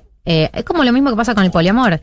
Es un marco teórico que muchos lo aplicarán de, manera responsable y muchos otros no. Entonces, bajo esa premisa de hay muchas maneras de vincularse, yo no sabía lo que quería, algunos será verdad y muchos otros se apoyan en eso para aplicar la tiranía de las emociones, que tiene que ver con mi deseo por encima de todo, mi deseo por encima del, del resto, mi deseo por encima de todo lo que pasa a mi alrededor. Era lo que yo quería. Sorry. Era lo que yo quería y me guié por mi deseo. Bueno, yo pienso que además de tu deseo hay un montón de otras cosas que entran en juego a la hora de vincularnos. Y también quiero hacer una aclaración que es, me parece que no estamos hablando de una primera cita, una segunda cita. Estamos hablando de porque nadie hace un drama porque estu- saliste una vez y te gostearon o porque saliste. Digo, me parece que estamos hablando de cuando hay cierta regularidad, cuando hay, hay, eh, sobre qué armar ciertas expectativas. Eh, y eso, o sea, para mí. eh, no, sé, no me parece que sea conservador la idea de, de- de pedir cuidados, así como tampoco me parece que sea revolucionario y, y- y- y novedoso la idea de mi deseo por encima de todo, era lo que yo quería. Digo, eso también me parece bastante neoliberal. No me parece que, que- que lo que yo haya dicho sea que es conservador pedir cuidados. Me parece justamente que eh, lo que vos entendés por cuidado es distinto a lo que yo entiendo por cuidado y que ahí hay un problema en pensar que lo que yo entiendo por cuidado es el modo estandarizado del cuidado. Eh, y que eso, si esta clase de explicaciones tan livianas sugieren que es que una persona tenga la clase de vínculo que querés vos o que sea un vínculo constante o que sea un vínculo con la periodicidad que vos esperás, es conservador. Y es eh, justamente el problema. Eh, vos decís como los cuidados, pero son distintos para cada persona. Pero para mí tilar de conservador que una persona quiera algo en el ámbito sexoafectivo No, no, no, pero me yo parece no dije eso. Es lo- que la única, como. No es eso lo conservador. Lo conservador es pensar que lo único que vos podés querer es un vínculo totalmente estable que no te haga, entre comillas, breadcrumbing, que es que aparezca según otros parámetros de tiempo que los que vos querés. Pero ¿por qué conservador querer eso? Porque entonces estás basada. ¿Es tu deseo? No, ¿Es ese es tu deseo, pero si vos haces una, o sea, si vos haces y diseñas toda una categoría diciendo todo lo que no es esto tiene unas subcategorías. Breadcrumbing es todo lo que no es esta idea de vínculo sobre el que nos movemos. Yo no creo que haya tanto consenso sobre cómo debemos movernos. Y sobre esta idea de vínculo, bueno, entonces eh, como esto que es una Ah. sola idea, es monolítico la No, manera en la que nos, me parece nos que, relacionamos. que si hay algo que, que aparece de manera tan constante en las redes que tiene que ver con el ghosting, que tiene que ver con la venta de humo, digo, me parece que hay una tendencia que se generó principalmente en los últimos 5 o 10 años sobre ciertos mecanismos de manejarse que te permiten las redes. Yo creo, odio hablar de las redes para hablar de los vínculos, pero eso sí. Eh, yo creo que hay claramente una tendencia porque es algo que escucho en mis amigas, escucho en la radio, que escucho en los mensajes de WhatsApp, se genera siempre la misma dinámica de manera repetitiva y cuando hay una tendencia que se está generando y cuando aparecen esos términos, yo también estoy de acuerdo, esos términos de alguna manera, eh, esos términos de alguna manera, yo estoy de acuerdo con que categorizar no ayuda a, a- a pensar como la- los grises en esto, estoy de acuerdo, Brett Caraming por ahí no aporta a, a decirlo, pero digo... Migajeo, migajeo. Migajeo. Eh, pero creo que por ahí esos términos, esas categorías no aportan, pero sí eh, aparecen porque hay algo que está pasando y hay algo que se está repitiendo y hay algo que, que- que le está pasando a mucha gente de manera igual y sistemática. Y por algo aparecieron todos estos términos, porque esto está pasando y no que son toda gente loca y conservadora. Digo, es algo que está pasando de manera sistemática y por eso aparecieron todos estos términos. Sí, y como siempre hay gente más extrema, hay gente que lo usa en casos que no aplica, hay gente que lo usa en casos así, pero yo lo que veo es, si a mí me pasó y a mi amiga me pasó y a tu amiga le pasó y la gente me escribe en la radio le pasó y digo, hay, hay una tendencia a la no, eh, a la impunidad, a no dar explicaciones sobre absolutamente nada eh, y, y bueno, y creo que lo que se pide, obvio, sí, tuvimos toda una etapa donde la responsabilidad afectiva fue una dictadura y fue una, una chotada, pero creo que estamos en condiciones de bajar un cambio y hacer como consensos más livianos sobre, sobre sobre la humanidad. Al fin y al cabo tiene que ver con la humanidad, ¿no? Y con, con cierta humanidad. Sí, obvio, ¿qué, significa humanidad para cada uno? Es subjetivo. Y obvio que siempre terminamos en eso. No, no, no vamos a poder llegar a valores morales para todos.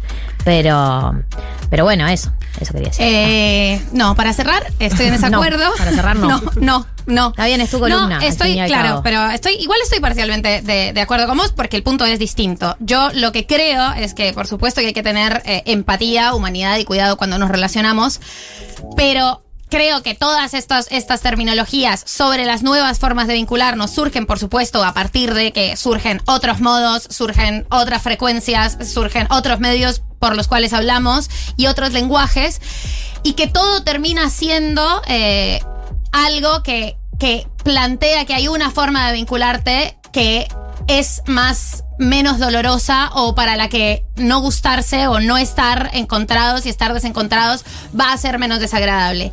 Hay formas teniendo en cuenta que no seas una persona chota de mínima, como bueno, no, no, no seas cruel con las otras personas eh, y tratar de, de instalar el diálogo y de que el y que los deseos de las personas estén lo más en conocimiento posible.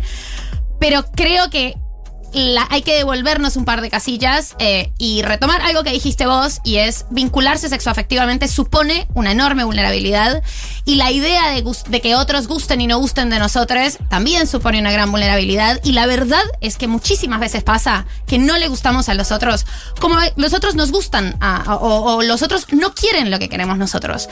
Todo lo que se desglosa de ahí puede ser un poco más choto o puede ser menos choto, pero no va a cambiar no va a reemplazar el problema de base que es finalmente lidiar con esa clase de rechazo afectivo y con esa clase de rechazo del deseo, que no es algo agradable para hacer y que creo que es muy importante tener en cuenta que esa vulnerabilidad también tiene y desemboca en cosas súper copadas y, y en cosas y en ratos que son agradables, incluso cuando después se vuelven cosas que no son tan agradables o cuando después se vuelven vínculos chotos. Y que también tenemos que tener en cuenta que, que nosotros venimos y tenemos una forma de deseo y algo que queremos que pase que las otras personas no necesariamente comparten con nosotros. Y retomar que aun cuando es doloroso, vincularse supone esa clase de desencuentros y también y retomar que, que tenemos la posibilidad de irnos en algún sentido. O decir, ¿sabes qué? A mí esta no me cabe, no me gusta que aparezcas cada tanto y después desaparezcas. Y la persona tiene derecho a molestarse con eso y decir, bueno, yo soy así. Eh, ok, pero e irse, digamos. Yo soy así, si no te gusta me voy. Bueno, puedes irte, pero también tenemos derecho a plantear cuál es nuestro deseo y no estar sujetas necesariamente a cuál es el deseo de las otras personas eh, y ser meras espectadoras de esto que pasa con, con, con nuestras propias vidas y nuestras propias relaciones. Incluso cuando eso termine en que no vas a hablar más con esa persona. 19, 19, cualquier cosa. 15, 28. Eh, te dejo cerrar porque es tu columna. Solo por eso, porque si no seguiría profundizando sobre la Lo- diferencia. el, café, el café que se viene. El Sí. nivel. No, ya, esto ya la cantidad de veces que lo hemos Sí, hablado en sé, privado, imagínate. Eh, si les parece, escuchamos un poco de música. Ya está acá con nosotros Matty Fine. Se viene el curso de cine. Eh, si les parece un Sara Eve, ¿nos parece un Sara Eve? Nos parece. No siempre me parece. Esto es almacén de datos. Gente, quedan 25 minutos de programa y nos queda el curso de cine, nos queda el glosario financiero, nos quedan muchas co- cosas por delante, así que le vamos a dar sin miedo. Mati, bienvenido a 1990-2022. 2022, gracias. ¡Bravo! Cada vez se aplaude Sí, sí, sí. a- Chasquido directamente. Eh, Somos gracias. intelectuales y chasqueamos. Bien. Sí. Qué alegría volver. Estaba muy ansioso por volver. Eh, vamos a hablar de Jane Campión. Estuve escuchando porque venía pensando, uy, por ahí están súper metidos con los Oscar y.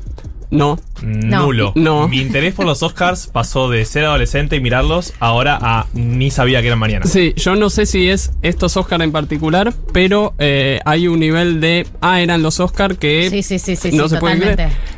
A mí, no sé, eh, entiendo que no les importa mucho este año, a mí tampoco me importa mucho. me importaba por Fue la mano de Dios, que es Está la- nominada está nominada. Extranjera. Lamentablemente hay muchas chances de que no gane. ¿Quién va a ganar? ¿Tenés información? Tengo, ¿tenés bueno, cuenta? sí, no, no puedo revelar mis datos.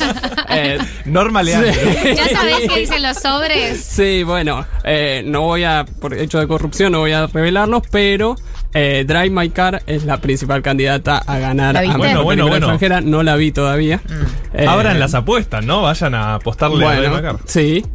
Y la buena es que muy probablemente, o muchos dicen, que eh, El Poder del Perro, la película de Jane Campion que está nominada, es una de las principales candidatas a mejor película y Jane Campion a mejor dirección. Así que eso, de eso vamos a hablar un poco, de Jane Campion. Eh, vos creo, María, eh, ayer mencionabas un poco de que es la única mujer Eso, eso fue lo que googleé. Eh, es- eso fue lo que me arrojó Wikipedia. Y es correcto. Sobre Jane Campión eh, y que la película está en Netflix. Sí, está en Netflix. Además, Jane Campion es la única, única mujer en ser dos veces nominada en Mejor Dirección. Eh, ¿Cuándo la nominaron? la nominaron este año Sí. y en 1994, sí, en este año y en 1994 por la película de piano. Eh, la lección Mira. de piano se tradujo. Un poco vamos a hablar sobre todo de esas dos películas. No sé cuál es. No es la, la que está Kate Winslet en una bañadera y le enseña a leer el chabón. Eh, es- No sé cuál es, Seguro pero no que es la no. de Kate Winslet. Me encantaría Era decirte cuál es Muy esa. específico ese comentario. Eh, que la vio mucha gente, espera. Bien, correcto. Mientras googleamos Yo cuál tampoco es sé esa cuál película. es, pero felicitaciones a Jane porque 27 años de Bueno. estar ahí. Sí, Eh, Complicado. ¿De qué año es la lección de piano? 1993 El lector la se llama. película. Eh, 94 es que fue, fue premiada. Y además, la lección de piano es eh, la primera mujer, o sea, Jane Campion se convirtió en la primera mujer en ganar eh, el Palma de Oro en Cannes a mejor película. Mira. Ah, Entonces, pionera. Jane Campion tiene como toda esa historia y en Cannes vamos a, a hablar de una situación que es un poco anecdótica, pero también permite una guía un poco de esta columna. Eh, Jane Campion gana el premio en Cannes. Hasta el año pasado eh, era la única mujer en haber ganado ese premio. Mm. El año pasado lo ganó Julia Ducournau, que hicimos la columna acá. Así es. Eh, y creo que en el año 2007, 60, Canes número 60, hacen una foto, ¿no? Entonces dicen, bueno, eh, la gente- quienes hayan ganado Palma de Oro, foto, ¿no? Entonces Jane Campion dice, ok, yo me voy a poner en el medio. Entonces la foto de Canes 60 es todos hombres y en el medio Jane Campion. La ¿no? primera feminista. Bueno, año 94. Entonces, eh, todo el mundo después hablando de la foto, de, de que no hay mujeres salvo Jane Campion, etcétera, y Jane Campion sale y dice, les cagué la foto. Y dice, les cagué la foto porque si eran todos hombres, nadie habría hablado de esa foto. Y además, porque este, ubicándome en el centro, se visibiliza más que soy la única mujer que está ahí. Entonces, un poco esa idea de, de su ubicación, ¿no? Entre comillas, como en un sentido positivo, de ubicarse en un lugar donde no se espera que esté, Sí. eh, me parece que ordena también algunas cosas del cine de Jane Campion y me parece que está bueno ir viéndolas. Para quienes no vieron las películas, esta mesa, vamos a hablar un poco de qué va cada película. Por un lado tenemos De Piano, del año 93. Que no tiene a Kate Winslet en una No bañadera. tiene a que no es la peli de Kate Winslet en una bañadera, esa es el lector. Sí. Esta es la historia de Ada, que es Holly Hunter, la actriz, que eh, es una persona muda que eh, se, se traslada con su hija a, a un lugar en Escocia en 1852 eh, y se va a vivir con un tipo que es eh, su marido, fruto de un matrimonio arreglado. Y en ese contexto empieza a tener una relación amorosa con el personaje que hace Harvey Keitel, eh, que se llama Baines, eh, que está ahí un poco para hacer de nexo entre este marido, este, este chabón, eh, que está comprando tierras a, a maoríes que viven ahí. Entonces un poco esa es la historia. Claro, tiene un vínculo con el marido eh, de la protagonista porque le vende tierras Exacto. de mayorías y tiene un vínculo con la, la mujer protagonista porque están teniendo relaciones sexuales. Correcto, correcto. Ñiqui, ñiqui, dirían los Sims. Bien. eh, y por otro lado está El poder del perro, que es la historia de dos hermanos, Phil, que es Benedict Cumberbatch. Bien dicho. Bien. Sí, sí, sí, aprendimos. quizás lo dije 170 veces antes de venir acá. Te imagino para frente al que espejo diciendo Cumberbatch. Sí, eh, eh, oyéndome a dormir, eh, con los ojos cerrados repitiéndolo. Y eh, el otro personaje de George, que es Jesse Plemons, que capaz lo recuerden en Pienso en el final. Sí, Capaz el rubio. Exactamente. Medio colorado. Sí, Sí. medio colorado. Está muy cotizado ese actor. Sí, es un gran actor. Y bueno, ellos dos son hermanos, viven en unas eh, tierras en Montana en 1925 en Estados Unidos. Y eh, George, eh, Jesse Plemons, se casa eh, con el personaje de Kirsten Dunst. Qué difíciles estos nombres La. Spider-Man. La, sí, Mary Jane, también conocida como Mary Jane. Eh, y entonces la lleva a vivir con él. Y eso tensiona un poco El vínculo entre los hermanos. Sí, el vínculo entre los hermanos y sobre todo el vínculo de eh, Cumberbatch con el hijo de Kirsten Dunst. Es un poco esa la historia eh, en El poder del perro. ¿Pero por qué la tenemos que ver? Porque así, como me la, como me la planteas, no me alcanza. Bien, correcto. Gracias por ese pie. Eh, bueno, volviendo a esto de la desubicación, hay una cosa muy obvia, muy evidente eh, en cuanto a una primera desubicación que tiene que ver con eh, temporal y espacial, como en cualquier película de época, ¿no? Eh, la de El piano transcurre en, 19 en 1852 en Escocia, la, El poder del perro en 1925 en Estados Unidos y Jane Campion contemporánea de Nueva Zelanda. Pero además elige filmar esos territorios en Nueva Zelanda. O sea que ubica. Replica, digamos. Exactamente. No es que se va a esos territorios donde supuestamente sucedió, sino que desde su propio territorio filma esos lugares y construye desde lo conocido, pero también ubicando lo conocido en un terreno no conocido. Y eso es bastante interesante. Y por otro lado, lo que hace también es, eh, como cualquier película de época, eh, actores y actrices que tienen que interpretar personajes que no les son cotidianos, sino que tienen que transformarse hacia esos personajes. Y ese es el segundo elemento que a mí me parece súper interesante del cine de Jane Campion, que eh, lo que más se manifiesta es eh, con otra película que tiene que ver con la elección de actores y actrices para sus papeles. En el año 2003 eh, hace una película que se llama In the Cat, creo que se tradujo en carne viva, eh, que la protagoniza Meg Ryan. Eh, Meg Ryan, cuando Harry conoció a Sally, Sí. ícono de la comedia romántica en los 90. Claro. Entonces Jane Campion le dice, ah, vos que sos ícono de la comedia romántica, vas a hacer un papel totalmente distinto. Y entonces hace un drama oscurísimo, que ella tiene una relación con un detective que está investigando un asesinato y que tampoco se sabe muy bien si no es el que asesinó a otra mujer. Bueno, es una historia súper oscura, con escenas súper oscuras y... eh, Además de que muchos dicen que eso terminó con la carrera de Meg Ryan, o sea que. No. Listo, buenísima tu desafío, ahí tenés. Eh, que, que el público medio rechazó a partir de ese momento, como ese contrato público eh, Claro. personajes. Nosotros queríamos que seas para siempre Meg Sí, Ryan. si te estábamos yendo a ver a comedia romántica, ¿por qué estás haciendo esto? Cancelada. Nos Cancelada. Eh, hay un video que está bueno de Te lo resumo, que, que habla un poco de, de Meg Ryan y de esa cancelación. Pero lo interesante es que esa ubicación del personaje de Meg Ryan, de Meg Ryan haciendo un personaje que le es totalmente ajeno, se repite en general en el cine de Jane Campion.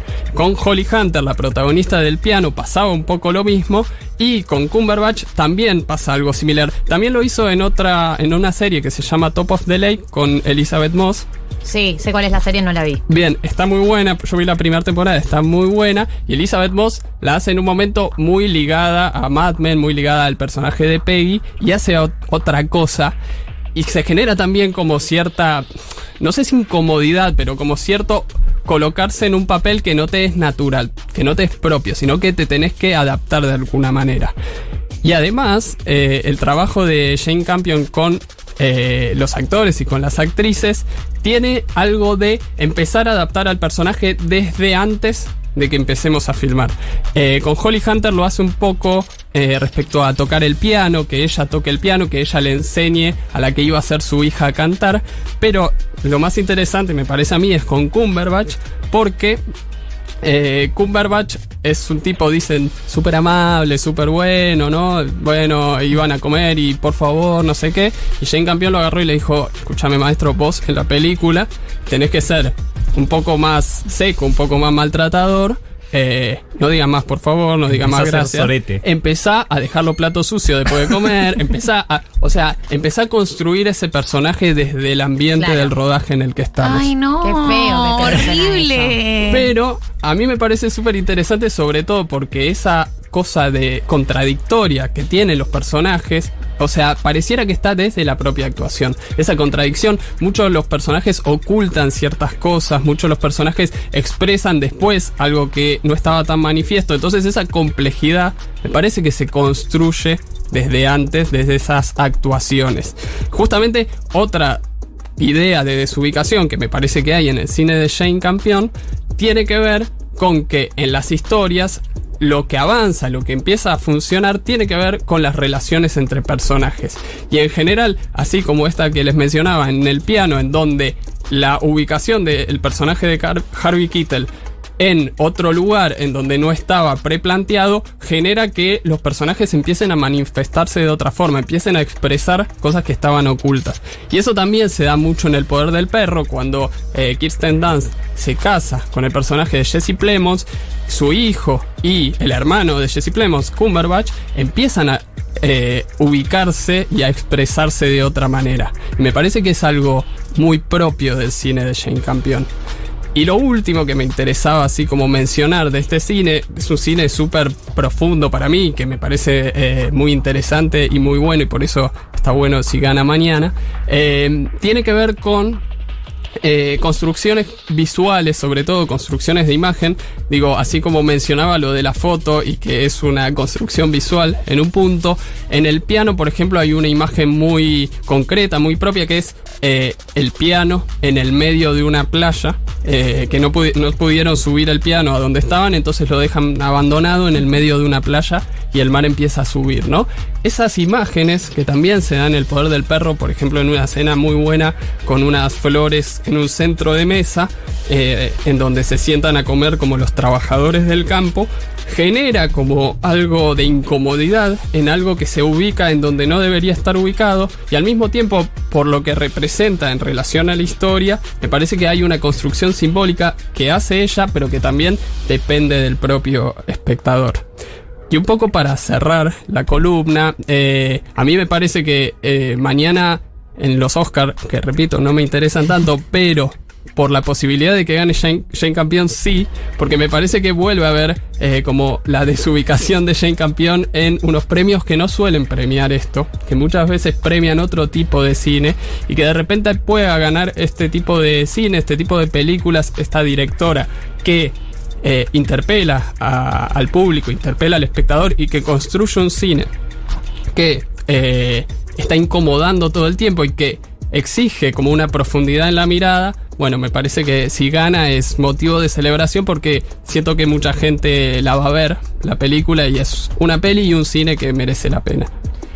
Matías Fain con el curso de cine, eh, quiero agradecerte todo, todo lo que nos has eh, aportado, porque obviamente ahora me dan ganas de verlo. Y un aporte que hacen los oyentes es que Mary Jane y el rubio están casados en la vida real. Correcto. Que, es que se casan en la película y están casados en la vida dato. real. Ojalá mañana. Dato que nos gustan a nosotros, claramente. Sí, sí, ojalá mañana gritemos, dale campeón, ¿no? Sí, Dale. correctamente. Una.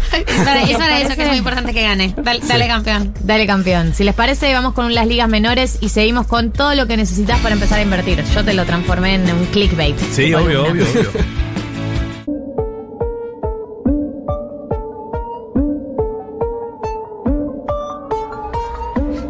Bien, quedan ocho minutos de programa. eh, Pero qué ocho minutos. Y, y, y ocho Eh. minutos, ¿quién dice 8 dice 10? ¿Quién Sí, dice ¿quién 10 dice dice 10? 12? No, es una cosa medio subjetiva. Y el tiempo es el una uso horario social. con H Sí. que tenemos en este programa.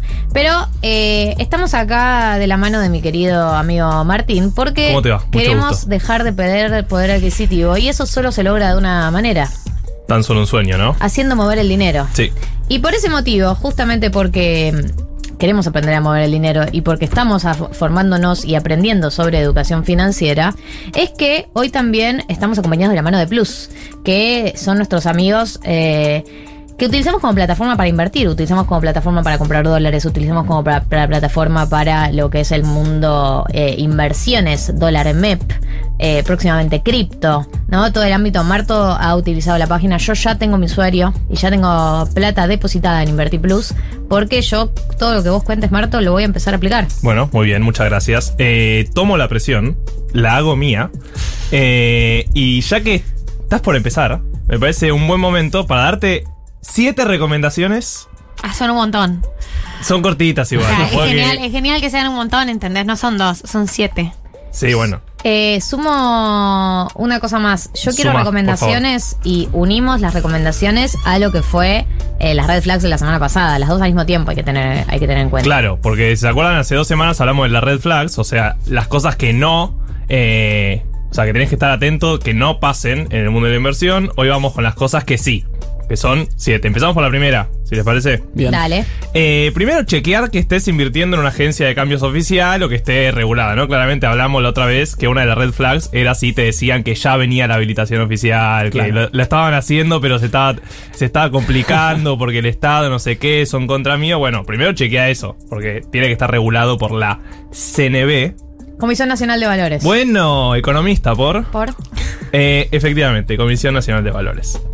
Segundo, ya que conoces. Pará, pero eso cómo lo chequeamos. Bueno, pueden entrar a la página de la CNB, pueden entrar a la página del Banco Central de la República Argentina y hay listado eh, de, de casa de cambio y de, de agentes regulados por la CNB. Eh, están las listas, o sea que pueden. Agentes eh, también conocidos como brokers. Brokers, bueno, bueno, bueno, ¿qué pasa? Estoy al día, por. Economista eh, ya casi matriculada, mira, no existe la Si querés, matrícula. la hago yo la columna. No existe la matrícula de economista, pero la crean para vos. Gracias. Eh, eso primero, o sea que sí, pueden entrar y chequear eh, si ustedes buscan básicamente, no sé, a, un- a una- alguna persona que se llame Cositorto, por ejemplo, en esos lugares, no va a estar. Claro. Eso es un dato Bien, importante, es ¿no? importante. A tener en cuenta. Eh, porque hay cositortos en la vida. Y te los vas a cruzar. Te lo vas a cruzar en la vida. Después, ya conoces dónde tenés que invertir. Pasamos a la segunda recomendación, que es conocer en qué estás invirtiendo, efectivamente. O sea, en qué eh, bono, acción, plazo fijo, moneda, lo que sea, querés invertir. ¿Por qué? Eh, no sé si alguno de ustedes eh, tiene cripto. Eh, No. No. Pero es un mundo que está muy de moda, ¿no? Claramente. Pero también tiene un lenguaje tan propio que termina confundiéndote. Entonces vos terminás invirtiendo en una criptomoneda que tiene un protocolo que no sé qué y que por eso te paga tanto, pero vos en el fondo no entendés muy bien qué está pasando. Eh, y es importante saber en qué estás invirtiendo, no solo cuando invertís en una empresa, porque se supone que vos creés que esa empresa va a mejorar, si- sino también cuando estás invirtiendo en estas nuevas eh, formas de inversión que son las cripto, eh, entender que estás invirtiendo, porque si no, básicamente también estás muy eh, vulnerable a cualquier posible engaño. La tercera, entender porcentajes de ganancia, si son fijos o variables. Eso es importante. ¿Por qué? Por ejemplo, un plazo fijo Es tiene una ganancia fija, ¿no? Correcto. Correcto. Eh, pero también hay plazos fijos que se actualizan Por la inflación. por la inflación. Y eso no es, una ta- no es un plazo fijo fijo. Es un plazo fijo variable, porque varía según la inflación. Pero que acá no sirve que sea variable. En términos generales, ¿sirve que sea más fijo o variable? Bueno, depende, porque. No me hay- sirven estas Ah, respuestas. Pero para Argentina. Soy economista, digo depende. Eh, por ejemplo, cuando yo hago un plazo fijo por la inflación, no sé cuánto va a ser la inflación del próximo mes. Pero sé que el plazo fijo UVA se me va a actualizar según esa inflación. Es variable porque vos no sabés cuánto va a ser ese porcentaje, pero sabés que va a aumentar como la inflación. Ahora, hay inversiones variables, que es por ejemplo comprar una acción. Vos no sabés qué le va a pasar a la acción de tal empresa el próximo mes. Tal vez hay un crack de la bolsa, Estados Unidos, explota como el 29 y vos justo pusiste toda tu guita ahí Claro. a cantarle a Gardel. Pero, por ejemplo, en este país sí sabes que la inflación va a subir. En este país probable. sabes que la inflación va a subir, entonces seguramente eh, tu, tu plazo fijo UVA te va a lo, lo importante en ese caso, por ejemplo, plazo fijo UVA que decimos siempre, es que sabes que te va a igualar la inflación. Entonces, eso es importante. Pregunta, ¿plazo Pregunta. fijo UVA se saca a través de eh, solamente de la página del banco o puede sacarse a través de alguna de estas agencias? Eh, sí, generalmente se saca a través de, de- de bancos. Eh, fíjense, por ejemplo, plazo fijo UVA te dice que tiene una tasa de, de actualización del 1% eh, anual. Por ejemplo, a Ian Moldavsky, que le mando Mi un hermano. saludo, el hermano de Gali, no sé si le suena el apellido. Me decía, pero dice 1%, claro, porque el UVA se va actualizando con la inflación. No te pagan mucho más que eso, te pagan un 1% más. Pero bueno, queda medio confuso si vos ves en un 1%, porque generalmente no vas a elegir una inversión que te pague un 1% anual en pesos. La peor inversión La del peor mundo. ¿eh? inversión del mundo. Pero bueno, por Prefiero eso, abajo del colchón. por eso es importante entender en qué estás invirtiendo, ¿no? Porque esos detalles que tal vez se te pasan, bueno, es importante entenderlos. Perdón, leo una pregunta. Acá Lea nos preguntas. dice eh, eh, un oyente de Marto. ¿Inverti Plus está controlado por el Banco Central? ¿Está chequeado? Está chequeado. Sí, es una agencia de cambio oficial inscrita en el Banco Central. Chicos, nosotros tampoco traeríamos, obviamente, al programa a una agencia de cambio que no hubiéramos chequeado. Sí, Eso sí, me parece que está de más decirlo y no vamos a exponer a nuestros oyentes a un caso que no esté chequeado. Está inscripta en el Banco Central, institucionalizada. Sí, sí, por Pueden eso. confiar. Por eso, entonces, una vez que ya sabes que podés invertir, por ejemplo, en estas agen- agencias de cambio o brokers regulados, como Invertir Plus, eh, después tenés distintas elecciones. Vos, claro, tal vez comprás dólar MEP y el dólar sube un montón y ganaste, tal vez el dólar no sube tanto o tal vez baja. Eso ya depende de vos. Lo importante es que conozcas en qué estás invirtiendo y por qué, en todo caso.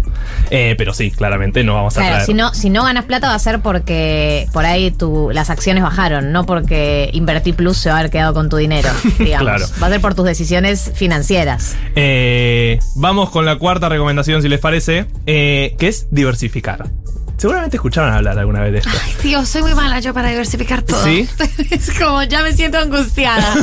Ya me siento, no, me gusta esto y confío en esto, quiero todo, Todo, ahí. dame quiero todo, todo, todo- dame todo todo, lo que ahí. puedo. Todo lo que, todo lo que se pueda comprar de esta sola cosa. Está mal. Eh, y depende. Tal vez vos te la querés jugar y tal vez sos una eh, inversora súper riesgosa y te gusta eso y te gusta arriesgarte un montón. Ahora, si vos sos una inversora un poco más aversa al riesgo, como se dice en economía, o sea, sos un poco más cagona, básicamente, Sí, en español, sí. eh, te conviene diversificar. ¿Por qué?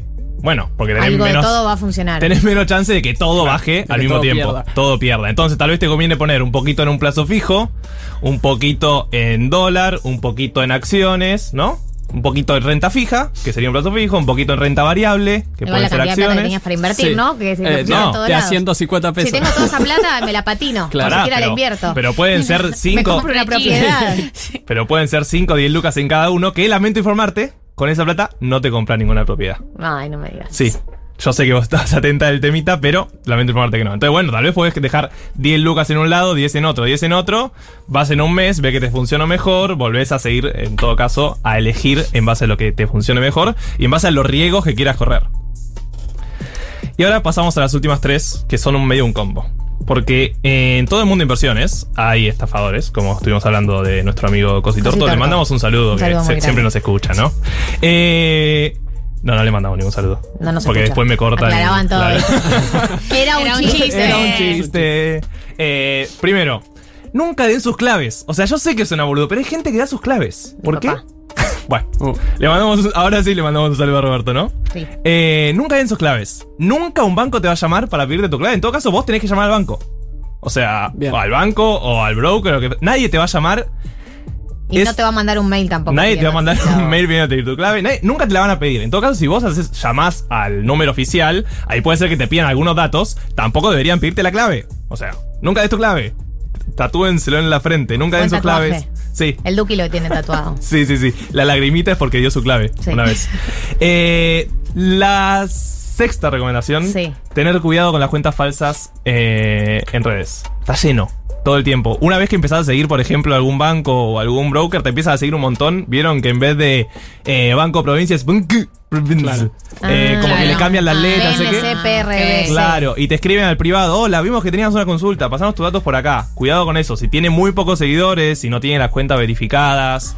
Eh, Y también es raro que te escriba por DM el Banco Provincia, ¿no? hola, hola Perry, ¿qué haces? Me, vi que me empezaste a seguir. ¿Qué hacías? Hola, perdida. Fotochota. Sí. Bueno, es raro, pero vos, Es un clásico el Banco Sí, Provincia. sí, clásico Sí, siempre. Chicos, siempre lo amigos del programa. por eso, favor, por te eso, por eso dije. Era chiste también. Eh, porque tienen que estar atentos, porque pasa con todos los bancos que vos los empezás a seguir eh, y te siguen cuentas falsas. De cualquier banco que. ¿Cómo están los estafadores? ¿Cómo están eh? los Siempre estafadores? Es increíble. Así, oliendo la ¿Cómo? estafa. ¿Cómo? No puedo respirar tanto. Ah, ok. Oliendo la estafa. Bueno, y va la última, que también va en esta línea. Nadie te va a apurar. Nunca nadie te va a decir que. Primero, nunca.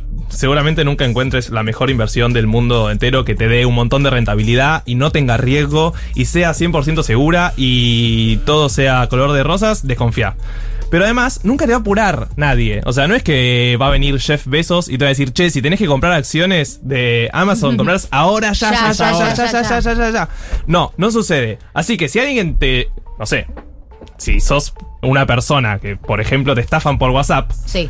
eh, y vos no te das cuenta que te están estafando, porque claramente hay un momento en el que no te das cuenta, si te están apurando, desconfía. Claro. Porque nadie te va a apurar, ni el banco te va a apurar, el banco no te va a poner plazos, eh, ni las cuentas estas eh, oficiales en redes te tienen que poner plazos, ni tampoco los brokers, ni los agentes, nadie. No te apuren.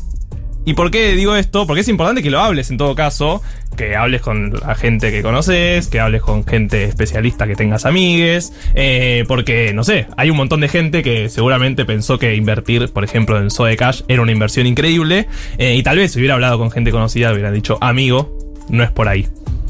Bien, Marto, muchas gracias. Eh, yo vuelvo a recomendar que me parece que si nosotros, por lo, por lo, por lo menos la que usamos nosotros, los amigos, los que la gente conocemos que está inscrita en el Banco Central es Invertir Plus.